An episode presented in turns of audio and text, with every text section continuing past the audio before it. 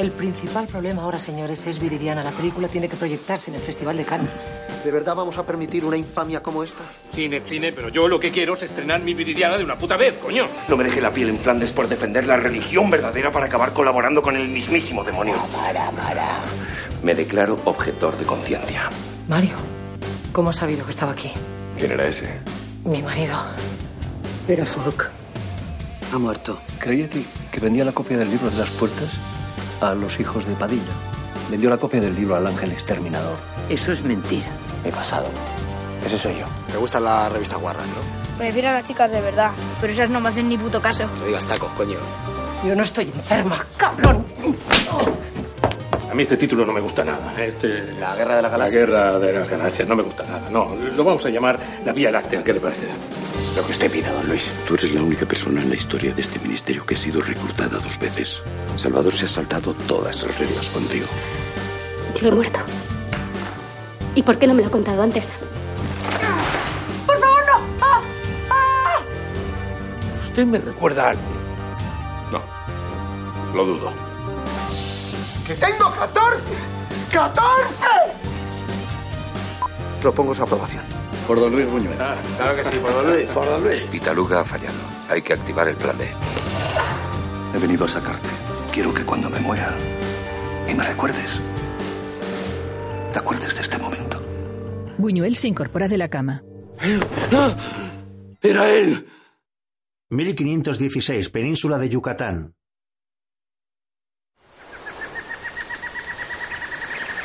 Dos naos están fondeadas cerca de una playa. Un grupo de soldados desembarcan. Les dirige un hombre con barba corta, coraza y capacete.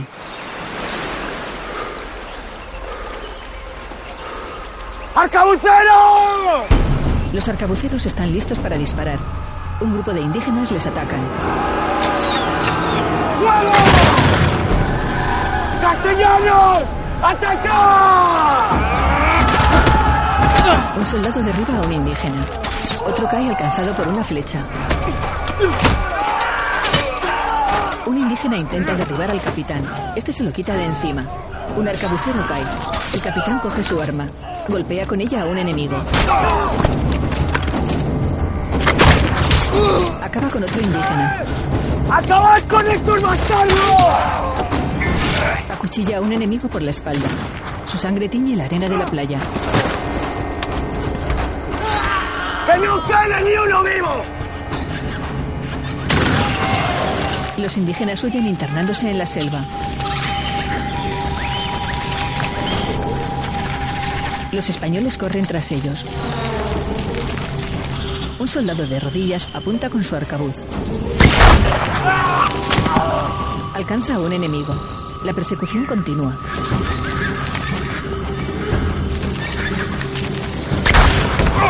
Otro indígena cae al suelo. El último escapa a toda velocidad atravesando la vegetación. Los españoles le siguen de cerca. Llega a un pequeño poblado. Uy, uy, corre. ¡Cocha el crack! ¡El crack! Uy, ¡Cocha uy, el corre. Corre. ¡Cocha el crack! ¡Exterminad a estas bestias! ¡No dejéis que huyan a la selva! El capitán observa cómo sus hombres luchan con los indígenas. Una mujer huye con un niño en brazos.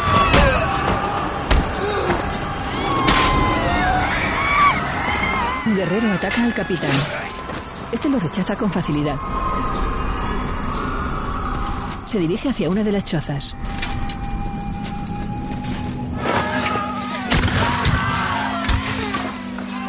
¿Qué hacéis vos aquí? Es un hombre blanco. Esperar a que me rescaten. Pero a cambio soy testigo de una matanza. Protege a un grupo de indígenas. No son personas, son animales. Apartaos si queréis volver conmigo.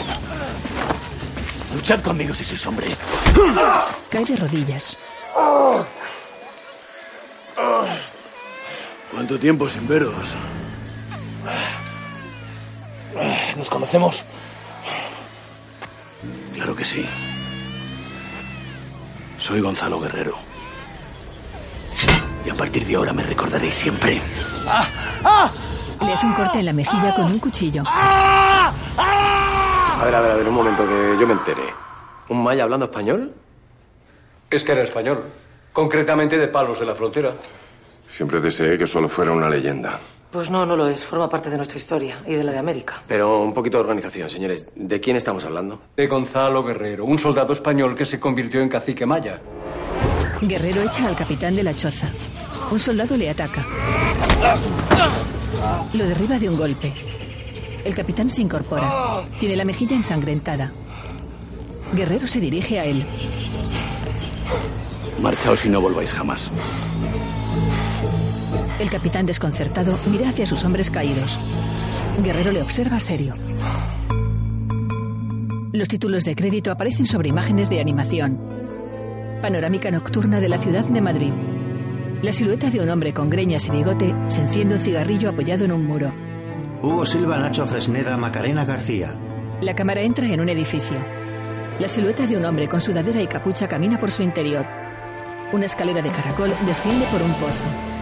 Cayetana Guillén Cuervo, Juan Gea, Francesca Piñón, Jaime Blanc. La vestimenta del hombre con sudadera cambia mientras camina. Multitud de llaves cuelgan de cadenas. Producción ejecutiva Javier Olivares, Cliffhanger Televisión, director Marvin Hill.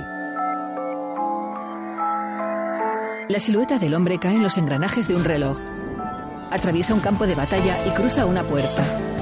Varias explosiones dan lugar a un cielo estrellado sobre la ciudad de Madrid. Una serie creada por Javier y Pablo Olivares. Un muro de ladrillo se cierra cubriendo la pantalla. El Ministerio del Tiempo, capítulo 29, Tiempo de Conquista. En el despacho de Salvador. Guerrero y Aguilar naufragaron en las costas de Yucatán unos años antes, en 1511. Fueron apresados por los mayas y retenidos como esclavos. Unos años después, cuando Hernán Cortés intentó liberarles amigablemente, consiguió su objetivo a medias. Guerrero prefirió quedarse, pero Aguilar se fue con Cortés y su figura resultó esencial para la conquista de México. ¿Esencial? ¿Esencial por qué? Pues porque durante su cautiverio Aguilar aprendió maya y cuando volvió con Cortés le sirvió de traductor y a veces de espía. Sin su dominio del idioma, Cortés no habría conseguido nada. Por su parte, Guerrero se convirtió en un maya más y llegó a ser el líder de sus ejércitos. ¡Qué de puta! ¿Y nosotros qué pintamos en todo esto? Según nuestros informes, Aguilar no ha acudido a la llamada de Cortés. Está desaparecido. Por eso deben viajar a 1518 a la isla de Cozumel y averiguar lo que ha ocurrido. Al menos en esa fecha tenemos la certeza de que estaba vivo. ¿Cuándo partimos? Ahora mismo. Perfecto. Tengo ganas de darle su merecido a ese traidor de Guerrero. Tranquilo. Tranquilo, Alonso. Guerrero también es importante para la historia. Es el símbolo del mestizaje. Deben encontrar a Aguilar y, y ponerle a salvo. Eso es todo. ¿Le pasa algo, Pachino? ¿Eh? Bueno, a ver, eh, es que había comprado eh, entradas para esta tarde, para, para mi época, que toca leño, ya sabe. Manera de... Y era por si podíamos ir mañana a buscar al fraile, por la tarde. ¿Usted qué cree? Pachino y Alonso caminan por un pasillo del ministerio vestidos con ropas del siglo XVI. 700 calas de la entrada tiradas a la basura. Yo alucino, vecino. Pues a mí pocas misiones me han hecho tanta ilusión como esta. Mi abuelo fue a las Indias en aquella época. Mi padre me contaba sus hazañas. Yo me alisté en los tercios por él. No, si aquí cada uno a lo suyo. Y mira la estocada que me han dado. ¿eh? Sin esa vacuna no durarías ni tres días en el Yucatán. Es una zona infestada de bichos peligrosos y mosquitos como aviones. Por no hablar de los animales salvajes y de las tribus que practicaban el canibalismo. Y no hay gorilas sodomizadores. Lo digo para que la fiesta sea completita. En el destino os esperará Bernal Díaz del Castillo, un agente del ministerio. yo pensé que sería Gil Pérez. Está de permiso. Le debíamos un mes de vacaciones, pero no os preocupéis porque Bernal os explicará exactamente cómo llegar al poblado maya. Mayas. Odio a esos caníbales. Mira, por fin estamos de acuerdo en algo, No ¿ves? exageremos, no todas las tribus comen carne humana y las que lo hacen es por motivos religiosos. Ah, bueno, si no es algo personal me quedo mucho más tranquilo. A ver, ¿por qué nunca nos tocan misiones tranquilas? No sé, ir al balneario de la Toja, evitar que Alfonso XIII se atragante con un centollo, no sé, por ejemplo. Ya lo hicimos y engordé tres kilos, es lo que tiene Galicia. Si entonces hubiera tenido que viajar a las Indias, habría tenido un problema. No te entiendo. Ya me entenderás. Alonso abre la puerta del tiempo. Se santigua antes de entrar.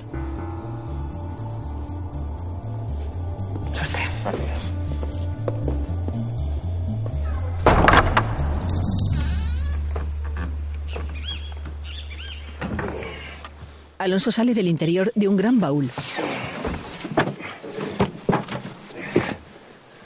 Ahora lo entiendo, no te jode. Dame la mano, coño. Alonso le ayuda a salir. No os quejéis. He visto sitios mucho peores. Bienvenidos a la isla de Cozumel.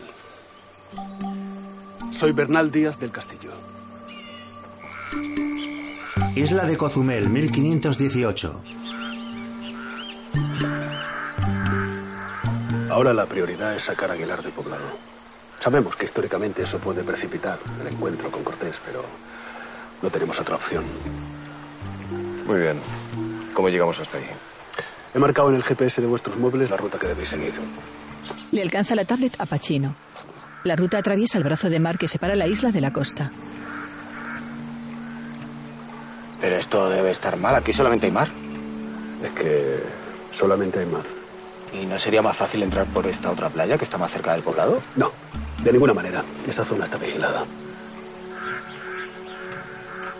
Caminan por una playa. Varada en la orilla del mar hay una barca de madera. La clave de este plan es que os tenéis que hacer pasar por náufragos. No va a ser nada difícil hacernos pasar por náufragos. ¿De verdad tenemos que ir en ese trasto? ¿Qué esperabais? ¿Una lancha motor? ¿Acaso no habéis remado nunca? En el retiro. Madre del amor hermoso. Que Dios os ayude. Seguro. Bernal juguetea con un anillo que lleva colgado al cuello. Tiene el símbolo del ángel exterminador. En la cafetería del ministerio, Ernesto ojea un libro. Dio el libro de las puertas a los nuevos comuneros porque creía que podía cambiar la historia. Y acabó cayendo en manos de los reaccionarios del ángel exterminador. Y con ello nos trajo mil problemas. No lo sabía. Y bastantes problemas tuvo ella. No debe ser fácil sabiendo que tu madre te abandonó. ¿Lola abandonó a su hija? Sí. Y luego tuvo mala conciencia y acabó contratándola cuando tenía 20 años. La convirtió en su mano derecha en su negocio de antigüedades. Acabó siendo su amiga y... Y terminó contándole toda la verdad. Y con el tiempo, Lucía la perdonó. Hasta logró asumir lo inasumible, ser mayor que tu propia madre. Ahora lo que no asume es su pérdida. Bueno, supongo que mientras la humanidad exista habrá cosas que no cambiarán. Como el dolor por perder a tu madre.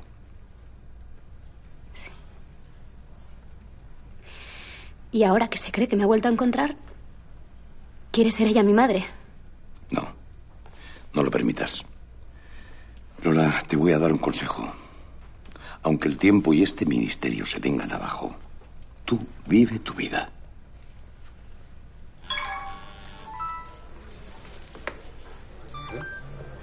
A su alrededor, todos los agentes reciben mensajes en sus móviles.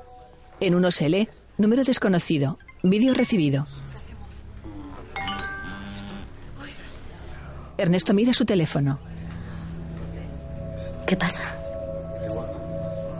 Nada bueno. Salvador contempla en su portátil una serie de fotografías de familiares cercanos con una diana pintada en la frente. Se lee Libertad a Folch o uno de ellos morirá. Lo saben todo de nosotros, de nuestras familias, de nuestro pasado. Alguno de los hijos de Padilla conoce bien este ministerio. Han trabajado aquí. Hay que proteger a todos los que están en el punto de mira. Sí, ya he dado la orden. No servirá de nada. Lo siento, pero creo que los que más a salvo están son ellos. ¿Y por qué piensas eso? Porque saben que inmediatamente les protegeríamos. Y ellos siempre actúan por sorpresa. Los que salen en esas fotos son simples señuelos. Trabajé en la resistencia francesa y es el mismo método. Igual que la operación Misbet. La estrategia del engaño. Los hijos de Padilla se organizan en células independientes y esas células solo se comunican entre sí a través de sus superiores. Pera Folk era uno de ellos, por eso quieren recuperarlo. Pues está más muerto que la música de ayer. Esa es la mala noticia. La buena es que no lo saben. Salvador coge su móvil. ¿Sí? Localiza la. Sí, hemos recibido su mensaje. Perdone que hayamos hackeado sus ordenadores. No se preocupe. Así compartimos memes y podemos partirnos de risa juntos. Lo dudo. Tienen 24 horas para entregarnos a Vera Folk. Si no lo hacen, uno de sus seres queridos morirá. Es muy poco tiempo. Necesito hablar con mis superiores. No diga tonterías. Usted hace y deshace como le viene en gana. Conozco muy bien cómo funciona el ministerio. Marta Cascajosa. 24 horas. Esta noche les diré el lugar de entrega. oiga, ¿y no podríamos hablar con un poco? Ya le di... Oiga. Oiga. Ha colgado. Joder, no ha dado tiempo a localizar la llamada. En una playa, Pachino consulta su móvil. Ahí es. Qué paisaje tan hermoso. Qué mal tenía que estar la cosa en España para que se vinieran para acá. Madre mía. Pachino y Alonso caminan hacia la exuberante selva que comienza al borde mismo de la playa. Península de Yucatán, 1518.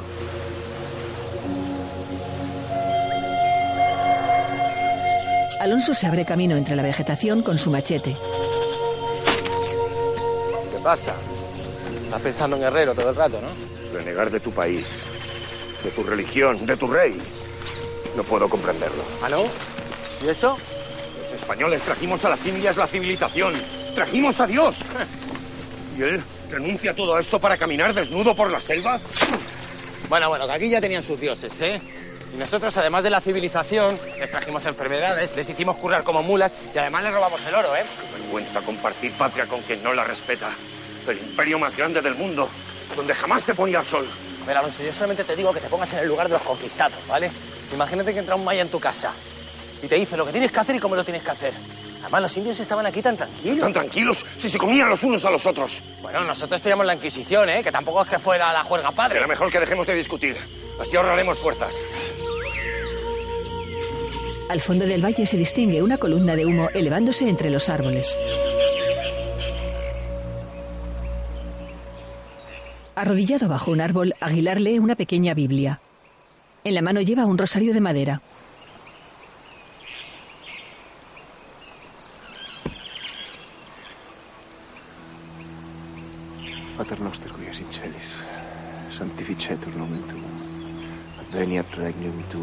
No os cansaréis nunca de esa letanía. Fiat voluntas tua, sicut in cielo et in Afuera hay mujeres que os harían mucho más feliz que vuestro Dios. Mi Dios. ¿Acaso ya no es el vuestro? ¿Dónde estaba vuestro Dios cuando a nuestros compañeros se los comieron vivos? ¿Mm? ¿Dónde estaba Dios entonces? ¿Dónde estaba cuando esos soldados españoles mataron a la mitad de las mujeres y niños de esta aldea? ¿Creéis que yo no tengo dudas? Yo estaba dispuesto a dar mi vida por esas mujeres y esos niños. Pues id y tratad con ellos. Es lo que están esperando. No quieren saber del Dios verdadero. Les haría más felices conocerlo. Mirando a su compatriota. Credo in Deum Patrem omnipotentem. Credo in cieli et Seguid rezando. Y si Dios habla con vos, preguntadle por qué permite que se mate a tanta gente en su nombre. Visibilium omnium et invisibilium. Credo et in unum Dominum Iesum. Guerrero se aleja. Credo. Credo et, et in. Dios mío. Dame fuerzas para comprender. Dame fuerzas para seguir vivo, por favor.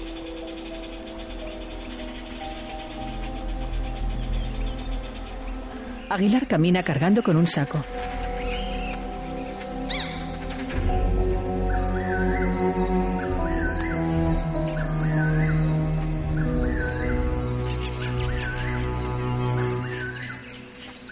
Pachino y Alonso avanzan por la selva. Caminan con sigilo entre la espesa vegetación. Alonso, clavando el machete en el suelo, se agacha. Pachino se acuclilla a su lado. Le pasa unos prismáticos. Alonso descubre al misionero que entra en el poblado.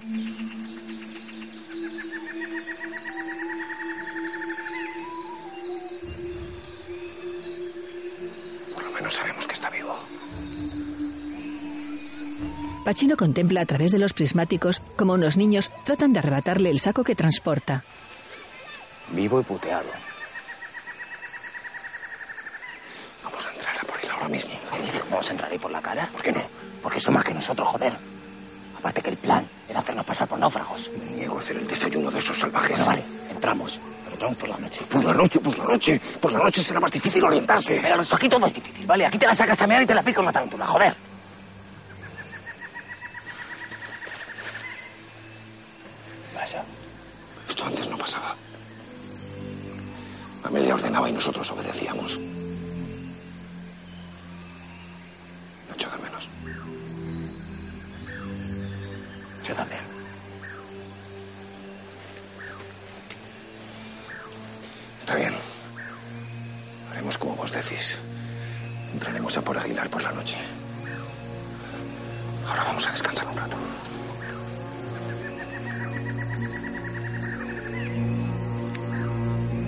El despacho, Lola, Irene y Ernesto están reunidos con Salvador.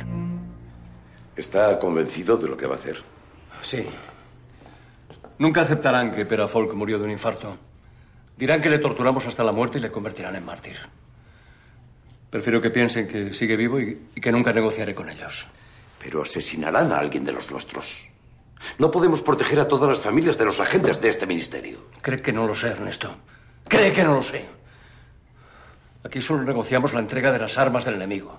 Luego soy capaz de pedir el indulto para esos fanáticos con tal de, de que no muera nadie más. Por la paz total negocio lo que sea, pero chantajes ni uno. Yo estoy de acuerdo. Irene mira a Lola. Girándose hacia su jefe. ¿Y yo? Ernesto observa a su compañera unos instantes. Está bien. Cuente con mi apoyo. Gracias.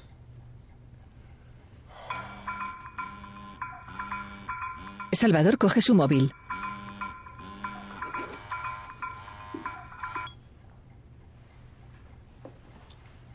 Sí. No hay trato. Nosotros no negociamos con terroristas. No somos terroristas. Pera Folk intentó matar a Alfonso XII, a Sagasta y a su consejo de ministros en comillas. Y a toda la gente que trabajaba en la casa. ¿Cómo llamamos a eso? ¿Papiroflexia? ¿Sabe lo que supone su respuesta? Por supuesto. No esté tan seguro. Se lo aconsejo.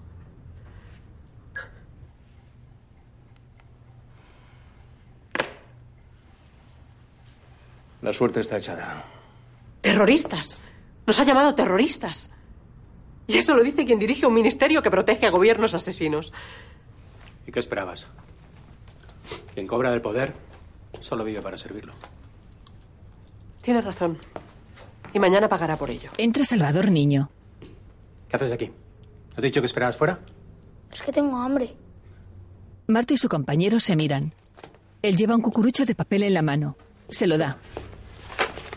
Aquí tienes tu cena. Cogiendo algo del interior del cucurucho, se acerca a Marta. ¿Puedo comerme los cacahuetes? Claro que puedes. Salvador.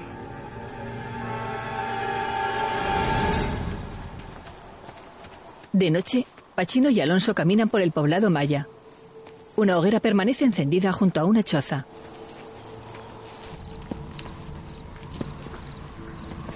En el interior de una cabaña duerme Aguilar. Pachino se inclina sobre él. Está despejado. Tapándole la boca con una mano. No habléis y seguidnos. Entra Guerrero. Está despejado de cojones. Será mejor que no luchéis. Afuera os esperan más hombres armados. Sucio traidor. No habléis así a quien nos acaba de perdonar la vida. Seguidme. ¿A dónde? Pronto lo sabréis. Guerrero sale de la choza. Pachino y Alonso se miran antes de seguirle. Más tarde, los dos están recluidos dentro de una jaula. Un indígena mete la mano para tocarles. Nos vais a tener aquí. A la manita, hombre. Nos vais a tener aquí encerrados como si fuéramos animales. ¿Qué esperabais? ¿Un palacio? Mostrándole el móvil. ¿Este aparato diabólico qué es? Una brújula. Alemana. Pesado es, coño. Enseñándole los prismáticos. ¿Y esto? Unas lentes. También son alemanas. Es que allí hay más industria. Los esconderé por vuestro bien. El chamán de la tribu se pone muy nervioso cuando ve algo desconocido. Descansad. Guerrero y sus hombres se marchan, examinando los barrotes de caña. Yo puedo quebrar esto. Sí, claro. Nos están esperando fuera los de Palacagüina. Mira, mejor, mejor te relajas, Alonso. Mejor te relajas. No entiendo ni una palabra de lo que decís, pero supongo que será una de vuestras chanzas. No podéis parar ni un minuto. ¡No! ¿Y sabes por qué? ¿Por qué? Porque tengo miedo. Porque yo no tendría que estar aquí porque soy del siglo XX, ¿eh? Además, a mí Hernán Cortés me la suda. Que tendría que estar muy aburrido en su pueblo para liar aquel lío. Yo tendría que estar escuchando a Rosendo. Y no aquí rodeado de tíos con taparrabos que encima me quieren comer. ¡Joder! ¡Joder! Será mejor que descanséis un rato.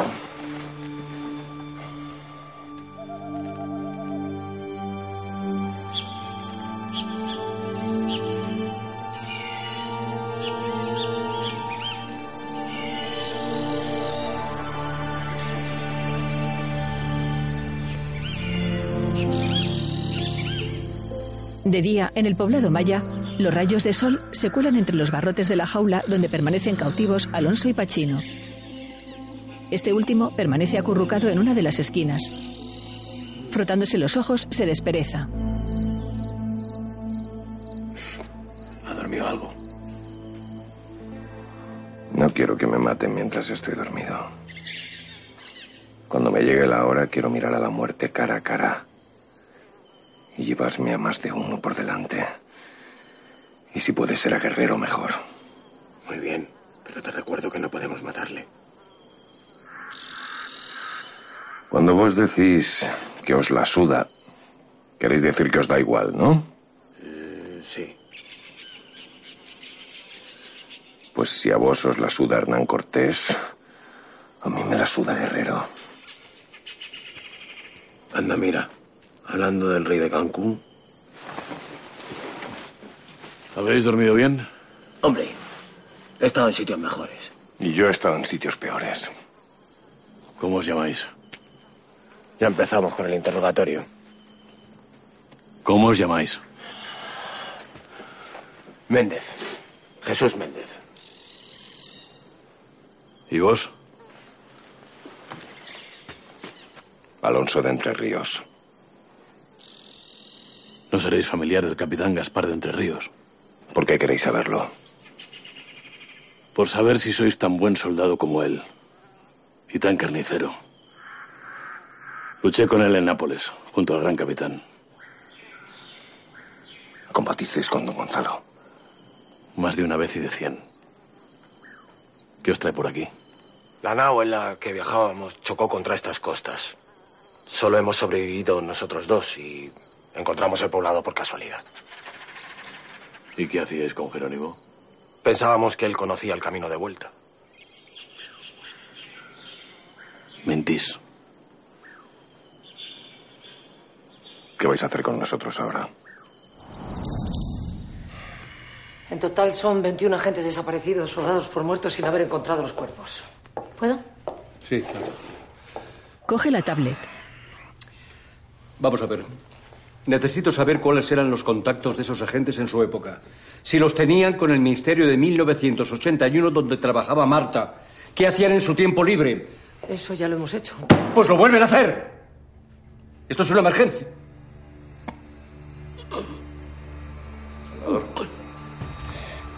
Salvador Niño se lleva las manos al cuello. Marta y su compañero le miran. Salvador. No, respire, respire, intente respirar. Quita. ¿Qué le pasa al niño? Yo qué sé. Niño, despierta. Desabrochen los botones. Vamos, Salvador. Vamos. Vamos, coja aire. ¡Ey! Despierta. ¡Mis angustias! ¡Angustias! Está lleno de manchas rojas. Despierta. ¿Qué coño le pasa? Despierta. Salvador. La boca. ¡Angustias! Vamos, Salvador. Venga. Angustia es un médico. Urgente. En el interior de una cabaña, Pachino come de un cuenco con las manos. Gracias. ¿Qué esperabais? ¿Que os dejase morir de hambre? No, no lo digo por eso. Lo digo por habernos sacado de la jaula. Seguro que es una trampa. Pronto podréis salir de aquí. He conseguido que el cacique me lo prometa. ¿Cómo? Le he dicho que sois como Jerónimo y como yo, unos náufragos. Que no sois peligrosos. ¿Cómo llegasteis hasta aquí? Hace unos cuantos años. Hace tiempo que perdí la cuenta. Sobre la arena de una playa hay varios restos de un navío. Junto a ellos, Aguilar vuelve en sí escupiendo agua. El barco en el que viajábamos Jerónimo y yo naufragó. Sobre la arena hay varios supervivientes. Guerrero está tumbado boca abajo. La sombra de un hombre que se acerca se proyecta sobre su cuerpo. Parecía que nos estaban esperando. Guerrero levanta la cabeza. Varios indígenas permanecen de pie frente a él. Al principio pensábamos que venían a ayudarnos. Van armados con rudimentarias hachas y llevan la cabeza y el cuerpo cubierto por un polvo blanco. Alonso y Pachino le escuchan con atención. Quizá hubiese sido mejor morir ahogados.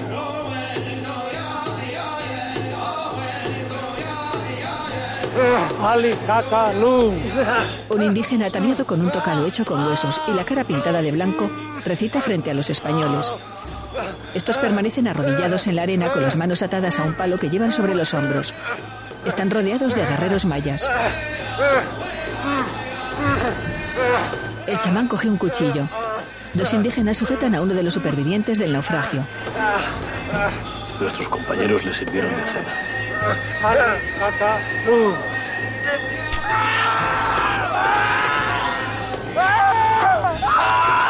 Los mataron.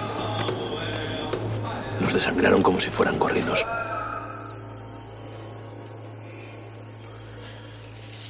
Nosotros decidimos que no íbamos a ser su desayuno y conseguimos escapar hasta aquí. Al principio pensábamos que éramos hombres muertos. Pero esta tribu se contentó con hacernos sus esclavos. Sois sus presos, no cantéis victoria. Os equivocáis. Si nos hubieran querido matar ya lo hubiesen hecho. No todos son iguales. Cada tribu tiene sus costumbres y sus ritos. Muchas veces combaten entre ellos. Permiso. Jerónimo, disculpad que no os haya invitado a comer. No quería interrumpir vuestros rezos. Tengo mucho que rezar. Por mí y por vos. ¿Cómo os ganasteis el favor del cacique? Que parece que hacéis buenas migas. Guerrero le muestra una cicatriz que tiene en el muslo, cerca de la ingle. Vaya tela. Me tiré al río para que no se lo comiera un caimán. Como agradecimiento, Balan me concedió la libertad. Más adelante, entre ríos y otros soldados españoles vinieron a atacar la aldea. Conseguí expulsarlos. Guerrero golpea a un soldado. El capitán Entre Ríos se duele del corte en la cara. Guerrero le mira serio. Marchaos y no volváis jamás. Como siguiente agradecimiento, Balan me concedió que me casase con su hija. ¿Y vos? También me liberaron. Un guerrero lo exigió. ¿Y por qué no huisteis? No tengo a dónde ir. El compañero de Marta le hace una foto con un móvil a Salvador Niño. ¿Qué haces? Tenemos que seguir presionando. ¿Con una foto de un crío a punto de morirse? Si no hacemos nada, se va a morir. Pues diremos que hemos sido nosotros, por no soltar a Folk. Es un niño. Si dejamos que muera, nos ponemos al nivel de la gente que odiamos. Y vamos a matarlo igual si no nos dan a Folk. Y se niegan a negociar. Las negociaciones son como acaban, no como empiezan. Piensa, aunque sea una vez en tu vida. Iban a entregarnos a Folk en cuanto vieran al niño. Pero si lo ven en estas condiciones. Con todos mis respetos, Marta. Tú mandas. Sin ti nuestro movimiento probablemente no existiría. Pero no te ablandes ahora. Mírale. No veas al niño. Ve al monstruo en el que se convertirá después. En el hospital, Salvador permanece inconsciente. Los síntomas son los propios de la alergia a cacahuete. Pero ¿cómo va a comer cacahuetes si sabe que es alérgico? No los toma. Ni guisantes, ni lentejas. Nada que produzca alergias cruzadas con los cacahuetes. Entonces nada tiene sentido. ¿Por qué? Porque su reacción es como si hubiera comido en grandes cantidades. Y lo más raro es que le inyectamos adrenalina y mejora. Pero rápidamente vuelve a empeorar. No había visto nada igual. Lo siento, pero más no podemos hacer. Vuelvo en unos minutos. Lola se acerca a la cama donde yace su jefe.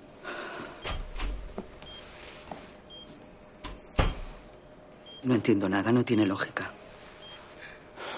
Sí la tiene. El doctor dice que ha tomado algo a lo que es alérgico en grandes cantidades y no lo ha hecho. Claro que no. Si fuera un niño, no tendría que ser una gran cantidad. El enfermo no es este Salvador. Es él, pero de niño. Ese era el objetivo de los hijos de Padilla, no la gente de la que nos enviaron las fotos. Y no mejora porque no están medicando a Salvador Niño. Exacto. Tenemos que averiguar cuándo le secuestraron, si antes o después de ser adoptado. Antes. Si no, los padres adoptivos habrían puesto una denuncia. Lo tengo. Según estos papeles, Salvador fue adoptado el 25 de abril de 1956. Pero no por la familia Martí Blanche, sino por un tal Andrés Román. Y ahora viene lo bueno. Marta Cascajosa. No le importa decir el nombre con el que la conocemos. Está muy segura de lo que hace. Es una prueba de fuerza.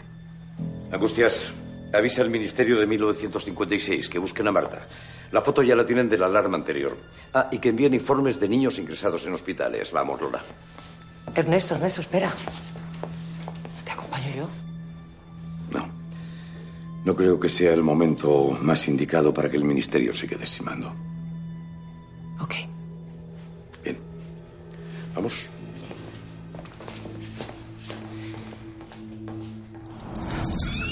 En el poblado maya. No pienso hacerlo. No pienso enseñar a pelear a esos animales. ¿Por qué no? Os estoy dando la libertad. No. La libertad no se da. La libertad se toma. Pensadlo, os lo ruego. He dicho que no, par diez. ¿Acaso saben esos salvajes lo que es el honor? ¿Eh? ¿Por qué luchan? Por sobrevivir. ¿Os parece poco? Todo ser humano que viene al mundo nace con honor y con vergüenza. No les faltéis al respeto. No puedo entender por qué les enseñáis a pelear. Cada dos por tres tribus caníbales vienen a atacarnos para utilizarnos como despensa. Es lo mínimo que puedo hacer por ellos. Y cuando los nuestros vuelvan a estas tierras, que también vais a luchar contra ellos. Espero que no vuelvan. Les he perdonado la vida una vez. No lo haré dos veces.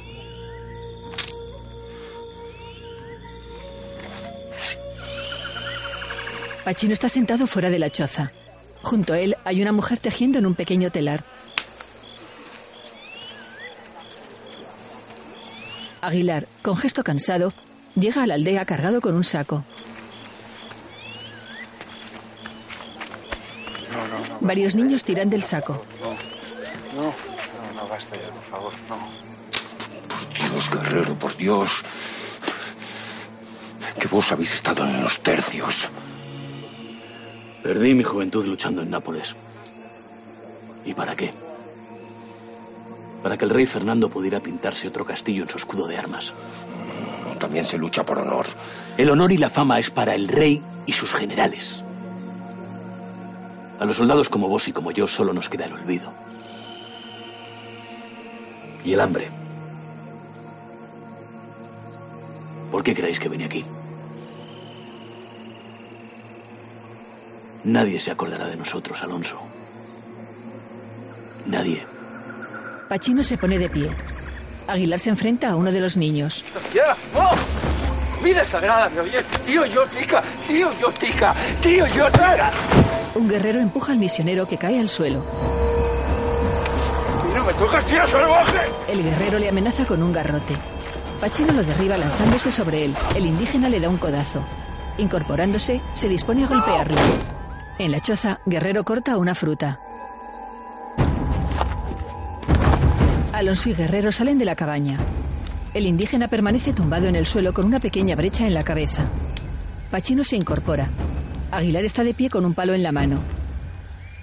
Varios guerreros le apuntan con sus arcos. Él deja caer su improvisada arma. El guerrero maya se pone de pie. Aguilar, asustado, le mira.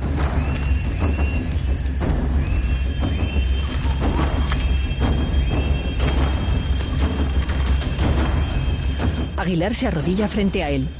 El guerrero se prepara para golpearle con su garrote. ¡Para matar!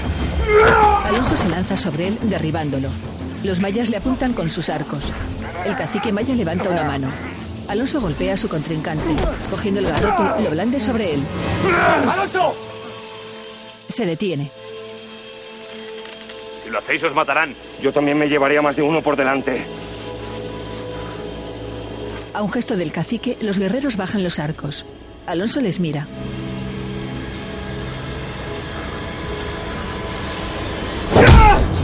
Alonso golpea el suelo. Los mayas se lanzan sobre él. Madrid 1956. Espere, espere que lo acabe de entender. Entonces sus identidades eran falsas. Eso creemos. Son gente experta en falsificaciones y el robo de niños. Disculpe la indiscreción, inspector, pero ¿por qué le acompaña una monja? Bueno, ha ocurrido algo parecido en el hospicio donde trabaja y vio los sospechosos. Ella fue quien nos llamó avisándonos del problema. Yo hice la llamada. Bien, cuéntenos cómo era. Ella era alta, delgada y con el pelo rubio. Ya. ¿Y él? Moreno, ancho de espaldas. Recuerdo que tenía una cicatriz en la mejilla. Me dijo que era de la guerra. Necesito saber cuáles eran los contactos de esos agentes en su época. Lola consulta las fichas de desaparecidos. Es él. De acuerdo, muchas gracias. Espero que encuentren a Salvador y lo traigan de vuelta. Lo haremos, esté seguro. Gracias. Ernesto y Lola salen del despacho. El de la cicatriz estaba en la lista de Irene. Es uno de los agentes desaparecidos del ministerio. Puede ser casualidad. Comunero, compañero de Marta y con una cicatriz. Tres coincidencias son más que una casualidad. Vamos. Alonso y Pachino están de nuevo encerrados en la jaula. ¿Quién me iba a decir a mí que iba a morir en el siglo XVI, en plena conquista de América? ¿Y cómo pensabais que ibais a morir? Pues apuñalado por un yonki en San Blas, en el pozo del tío Raimundo, en mi época. ¿Y tú? Yo jamás pienso en esas cosas. Si lo hiciera ya estaría muerto. Cuando abran la jaula nos abalanzamos sobre ellos. Guerrero se acerca. Pachino le observa serio. Ya está todo solucionado. Alonso mira a Pachino. Más tarde, sentados junto al cacique Maya, este les muestra sus tatuajes. Oh, muy bonito los lo dibujitos, muy bien. Mm. Una indígena le sirve una tortita a Alonso. Él la huele antes de darle un bocado. Mm. Es dulce como el mazapán. Que nos liberen ya es extraño, pero que nos inviten a cenar. El mérito es de Alonso. ¿Mío? Luchasteis por salvar a uno de los vuestros. Y a quien perdonasteis la vida es el hijo de Balaam. Aquí la nobleza se valora. Pulque. Peluquí. Un hombre le entrega al cacique un cuenco. Se lo ofrece a Pachino. ¿Eso qué es? Que parece moco. Lo llaman la bebida de los dioses. Lo sacan de una planta, el agave. Decidle que prefiero probarlo mañana. Mañana. Nada mal. Lo que se tiene que hacer hoy, que no se deje para mañana. ¿Qué dice? Dice que os lo bebáis. Pachino coge el cuenco. Mira un instante hacia su compañero. Luego se lleva el recipiente a los labios. Está rico, ¿eh? Muy bueno, muy bueno. No, eh, será mejor que uno de los dos mantenga la cabeza despejada. Pachino mira al cacique que permanece serio, Un poquito, anda. girándose hacia Alonso. Alonso le da un trago.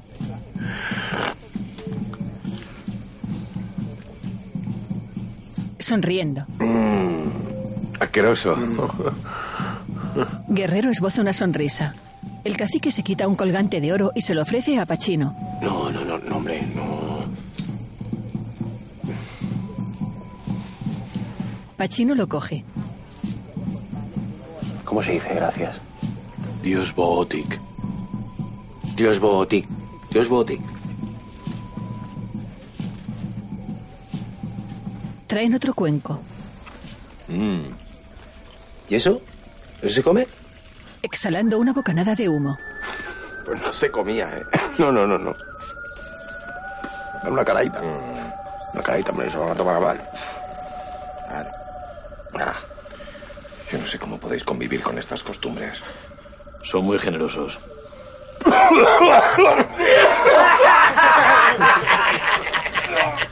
Si respetáis sus costumbres, se vuelven locos de alegría. No me arrepiento de querer quedarme. Pero entiendo que os queréis marchar. Mañana os acompañaremos a la playa. Os daremos una barcaza para que podáis volver los tres con los vuestros. ¿Cómo que los tres? Habéis venido a por Aguilar, ¿no? Me lo esperaba desde que dejé libres a los que nos atacaron. Y no me extraña. La información es muy importante en toda guerra. Y tener a alguien que hable maya vale su peso en oro. Tanto como el que hemos venido a buscar a estas tierras. Pero no entiendo por qué le dejáis marchar. Se convertirá en un enemigo. Es posible. Pero es un buen hombre que salvó muchas vidas y tiene dudas. Muchas dudas que le están matando. ¿Quién sabe? Lo mismo acaba convenciendo a esos brutos de que hay que tratar mejor a los indios. ¿Y cómo convencisteis al cacique? No ha sido fácil. Os quería como guerreros. Pues gracias. Y su hijo quería sacrificaros a sus dioses. Pues muchas gracias. ¿Quién os envía? si os lo dijéramos, no lo creeríais. Sabía que no era una brújula alemana, Le devuelve el móvil. Pero las lentes me las quedo yo. ¿Por qué nos dejáis escapar? Alonso, aunque nos separen muchas cosas, no soy el salvaje que creéis. Y ellos tampoco. El cacique se acerca. Oyuki. Oyuki. Oyuki. Y cuando lo son, no lo son más que nosotros. Os lo juro.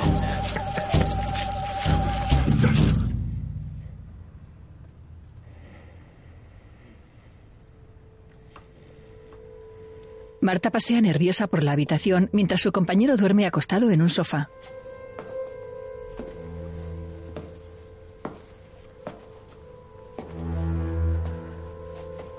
Pensativa, observa a Salvador Niño. Este permanece tumbado en la cama con los ojos cerrados. Agua, por favor.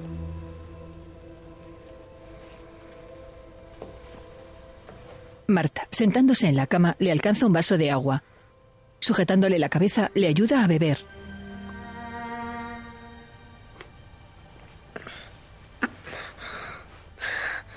Gracias. De nada. Me voy a morir, ¿verdad? No, te vas a poner bien, ya verás. ¿Sabes que canto dos gordos de la lotería? Doy suerte a los demás, Pero yo nunca la he tenido. Y ahora... Y ahora que por fin encuentro... Unos padres...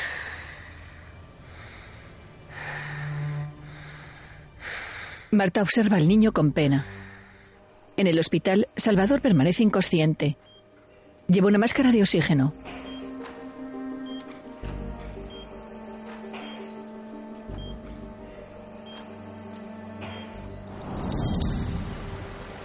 Isla de Cozumel 1518. Bernal, sonriente, camina por la playa. Bienvenido. Gracias. Abraza al misionero. Soy Bernal del Castillo. Buen trabajo. Nosotros nos encargaremos del resto. Ha llegado un emisario de Hernán Cortés para recogerle. Muy curioso, por cierto. ¿El qué? El capitán que manda a la comitiva se apellida como vos. Capitán Entre Ríos. ¿Me conocéis? Sí, no. No, no, no. Solo he oído hablar de él.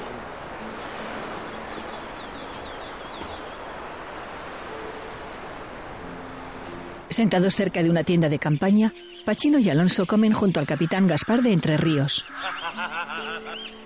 Si llego a que hay tanta mujer desnuda por esta tierra, hubiera venido antes. A mi mujer no he conseguido verle ni la rodilla. Alonso sonríe. El capitán pincha un trozo de comida con un cuchillo. Mirando a Pachino. ¿Y ese colgante? Me lo regaló mi madre antes de venir a las Indias. Vuestra madre debe ser rica cuando regala colgantes de oro. Se acerca el misionero. Aguilar, ¿no queréis comer algo? No, muchas gracias, no tengo hambre. Solo he venido a decir que me retiro a descansar. Espero que no me guardéis rencor por episodios pasados. No, capitán. Nosotros compartimos la misma fe. Eso es lo importante. Bien dicho. Lástima que Guerrero no piense lo mismo. Creo que yo también me voy a retirar, como Aguilar.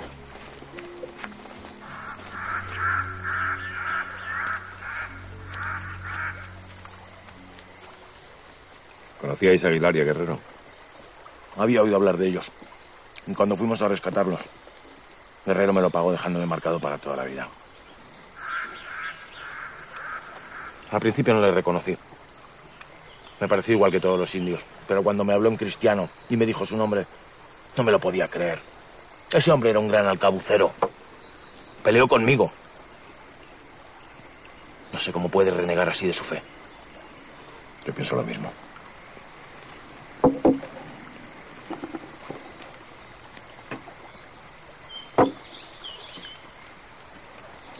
Antes me habéis dicho que os habían hablado de mí. ¿Qué os dijeron? Que erais valiente.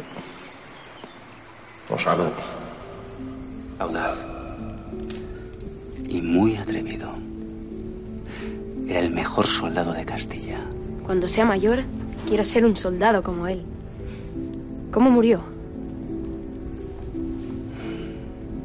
Luchando como un héroe por la gloria de su rey y por la cruz. Fue en las Indias. Llevando la fe cristiana a esos salvajes. Y que vinisteis a este confín del mundo para ganar la gloria. El capitán permanece serio.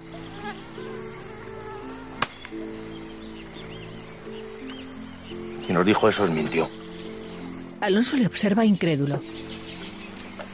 Yo vine aquí por el dinero. Quiero encontrar un sitio rico en oro. Conseguir una concesión real. Y hacerme encomendero. ¿Y vuestra familia? Están mejor sin mí. Recibirán su dinero. Pero no les echaréis de menos. No. Este sitio está lleno de mujeres mucho más apetecibles que mi esposa. y además no ponen cara de mártir cuando fornicas con ellas. No, no tenéis hijos. Os veo muy interesado en mi familia. Solo preguntaba. Que ellos hagan su vida, como yo he hecho la mía. Entonces, cuando consigáis la encomienda, dejaréis de servir al rey. Llevo años queriendo hacerlo. Mirad, Alonso. Aquí solo sacamos dinero con el pillaje. No hay ningún honor en eso. Ni vergüenza en los que nos gobiernan. Nos mandan aquí a matar o a morir. A cambio de nada. ¿Entendéis? El capitán le mira a los ojos unos instantes. Luego le da un trago a su vaso. Alonso mantiene la mirada en la mesa.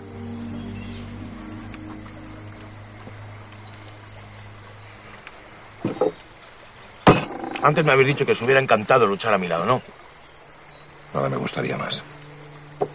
El capitán levanta su vaso. Alonso le imita, brindando con él.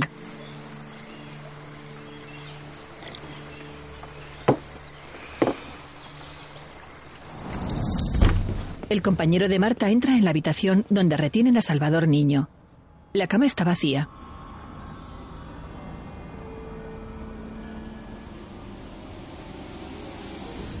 Sí, buenas noticias. Salvador ha empezado a mejorar. Se gira hacia Angustias. Esta sonríe. Han llevado al niño al hospital.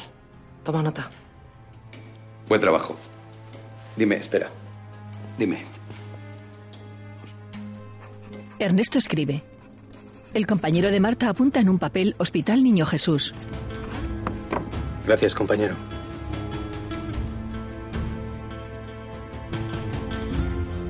Más tarde acopla un silenciador en una pistola. De noche, Alonso está sentado frente a una hoguera. Mi abuelo es un de puta. Pero vamos, con balcones a la calle. Aguilar ya me ha contado cómo se las gasta. Y no solo eso. Nuestro Bernal no es el verdadero Bernal. No os entiendo. Es un impostor. Así es. Dios quiso que me encontrase con ese gran soldado una noche en una taberna en Écija. ¿Estáis seguro? Y aún no había tomado los hábitos y bebimos toda la noche. Y él no paraba de contarme sus hazañas. No me llegó a decir que viajaba en el tiempo. en plena borrachera. Me reí mucho con sus locuras. ¿Qué hacemos con Guerrero? Hay que ayudarle, por favor. Yo no comulgo con sus ideas, pero él me salva la vida. No podemos dejar que Entre Ríos se venga de él. Si pudiéramos avisarle. Llegarán antes las tropas en sus barcas que vosotros en una canoa. No podemos pedir refuerzos. Estamos solos, Alonso. Están en la consulta 3. Ernesto y Lola se acercan a la recepción. Ella va disfrazada de monja. Buenas tardes. Por favor, la habitación de Salvador Martí. Es un niño, debe estar ingresado recientemente.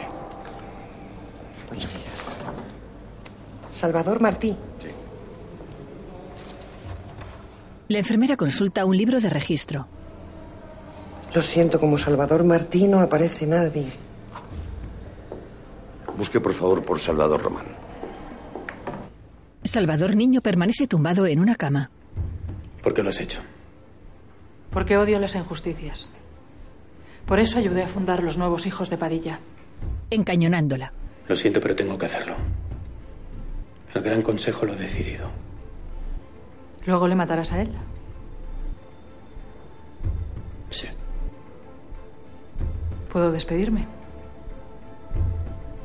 Definitivamente has perdido la cabeza. Rápido. Inclinándose sobre el niño. ¿Quién podría decir que vas a ser mi peor enemigo? Le besa en la frente. Su compañero continúa apuntándole. Ella se incorpora lentamente. Le mira a los ojos.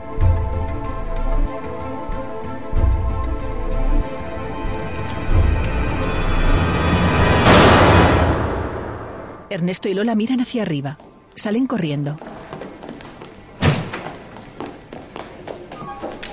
El niño se incorpora. ¿Qué pasa? Marta sostiene una pistola escondida bajo la manta. Que seguimos vivos. Adiós. Ella se aleja pasando junto al cadáver de su compañero.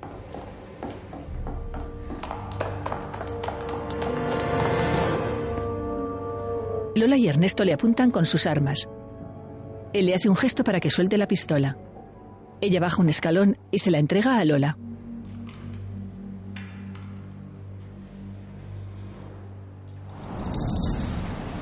A través de unos prismáticos, alguien observa cómo los españoles desembarcan en la playa con dos botes.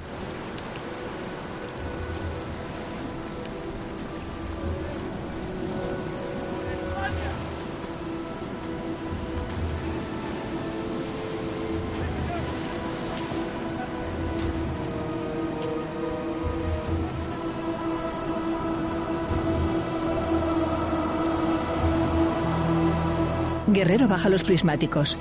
Serio observa a sus enemigos. Se aleja.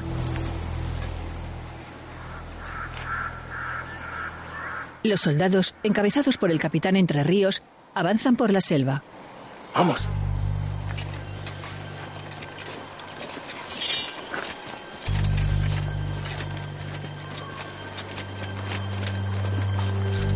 Guerrero no debe morir, bien lo sabéis. Tranquilo, tengo controlado Entre Ríos.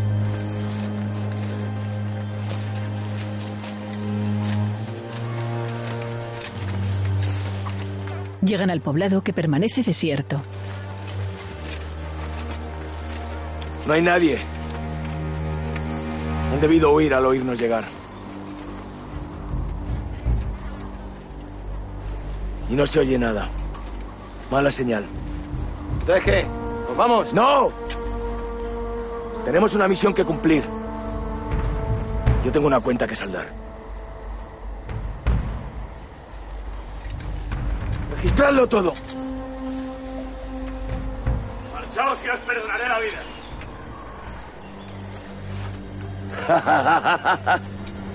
¿Vos me vais a perdonar la vida a mí? Pasar tanto tiempo entre estos salvajes ha hecho que se os reblandezca el seso. Guerrero levanta un puño. De entre la vegetación comienzan a salir indígenas armados con arcos. Los españoles nerviosos miran a su alrededor. Dije que no volvierais. Ya sabéis que soy un testarudo. Y más cuando hay por medio un de puta como vos. No os lo diré más. Marchaos. A una señal del capitán, los arcabuceros apuntan con sus armas a los niños y a las mujeres del poblado. ¿Qué hacemos? Los mandamos con Dios nuestro Señor. Dejadles y yo lucharé con vos. Si vencéis, podréis hacer lo que queráis con el pueblo. Si venzo yo, os marcharéis.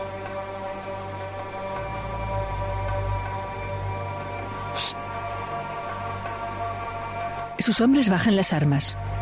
El rey me recompensará por llevarle vuestra cabeza. Y yo os devolveré el favor. Se desprende del casco. Alonso y otro soldado le ayudan a quitarse la correa portaespadas y la coraza.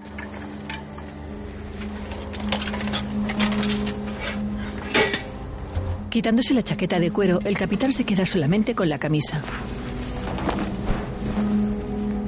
El falso Bernal le devuelve sus armas, una espada ropera y un cuchillo. Guerrero lleva una espada de madera con el filo formado por piedras afiladas.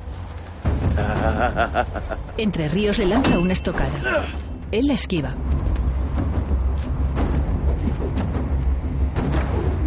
Guerrero ataca. El capitán para el golpe. Su contrincante le golpea en el brazo. Entre Ríos suelta el cuchillo.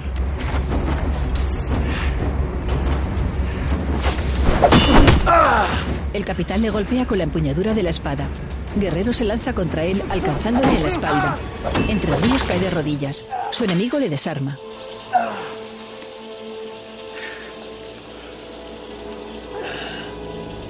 Guerrero se coloca frente al capitán. Con su espada, le obliga a incorporarse, quedando sobre las rodillas. El falso Bernal observa la escena. Guerrero alza la espada. ¡Viva Dios inmortal! Alonso se abalanza sobre él. El disparo impacta en el capitán. ¡Quietos! Pachino apunta con su pistola. Gaspar de Entre Ríos cae al suelo en cámara lenta. Los indígenas mantienen sus arcos prestos para disparar. Los españoles les apuntan con sus armas.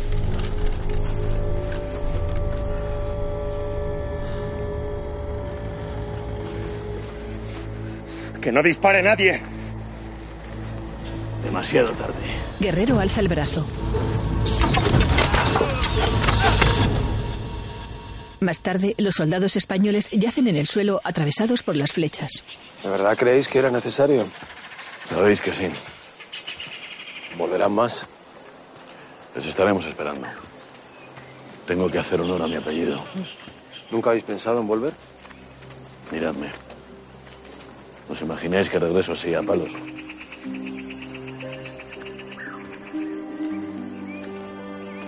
Alonso Serio permanece de pie junto al cadáver del capitán Entre Ríos.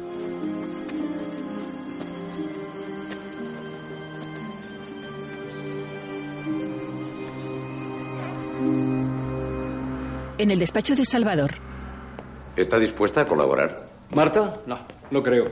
Pero tiempo al tiempo. Alonso y Pachino esperan fuera. Bien. Ah, no quiero que Pachino sepa que tenemos a Marta. ¿Entendido? Sí. Hágales pasar.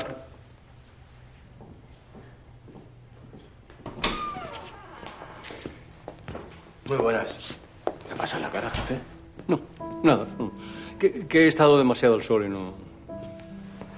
Eh, una cosa. ¿Qué pasó al final con el verdadero Bernal? Mandé a Gil Pérez con una patrulla y le encontraron. Se pondrá bien. ¿Y Guerrero?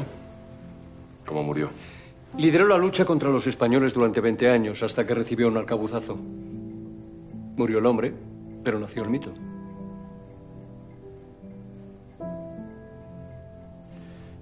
¿Y ese colgante que lleva? Eh, un regalo. Mm.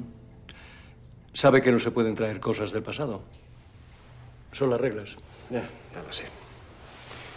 Ah, también recuperé esto en medio de la batalla. Mm, muy bien. Tranquilo. Esto va para el Museo de América.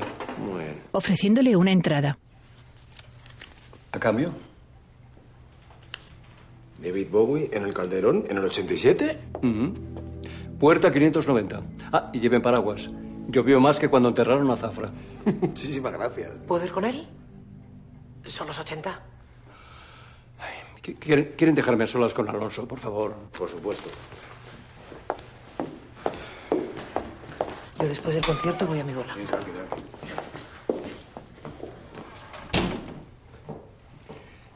Quiero que vea algo. Mostrándole una página web con un retrato del capitán Entre Ríos. Aquí dice que su abuelo murió en 1518, en plena conquista. No ha cambiado la historia. Ni debe sentirse culpable. Gracias. Pero ahora no estoy pensando en eso. Padre, contadme cómo era el abuelo. Era un hombre valiente, audaz, osado y muy atrevido. Era el mejor soldado de Castilla. Yo cuando sea mayor voy a ser un soldado como él. Próximamente. ¿Dónde está Perafolk? Está muerto. Me alegra mucho que sea nuestra nueva compañera. Eso seguro que se lo dices a todas. Tiene hasta mañana para mostrarnos cómo viajar al futuro. Si no lo hace, aténgase a las consecuencias. ¿Han terminado de cargar los bidones de energía desintegradora? Sí, señor. La tripulación nos espera en la nave sideral. Pachino Niño la coge de un brazo. Que esperen. Los cascos les impiden besarse. Los ángeles del tiempo. Bueno, sí, somos algo así. ¿Y vos? Soy el Papa Benedicto XIII. El rabino me contó que vendríais. Abraham Levi. El creador del libro de las puertas. Guardad este libro bajo llave, os lo ruego. Y por el bien de la humanidad, no permitáis que sus páginas vean la luz. ¿Pero qué es este galimatías? Yo no entiendo nada. Son simples algoritmos, así se viaja el tiempo, claro. Este, La verdad es que no tengo ni puta idea de lo que estoy diciendo, ¿sabes? Su padre fue ejecutado el 28 de mayo de ese mismo año por poner una bomba en plena calle. Mi padre no lo hizo. Nuestro objetivo es proteger a los débiles, no asesinarlos. Por eso intentó liberarle. Hugo de Claramonte, juro proteger al Papa. Ya. Son caballeros templarios. Intrusos. Y una mujer. Espías del rey francés. ¡Matadles! En el patio de un castillo. Hermoso día para morir. Desde luego, para dar ánimos eres la hostia. Bonito día para machacar a esos cabrones. Eso me gusta más. Una producción de Radio Televisión Española en colaboración con ONS Entertainment.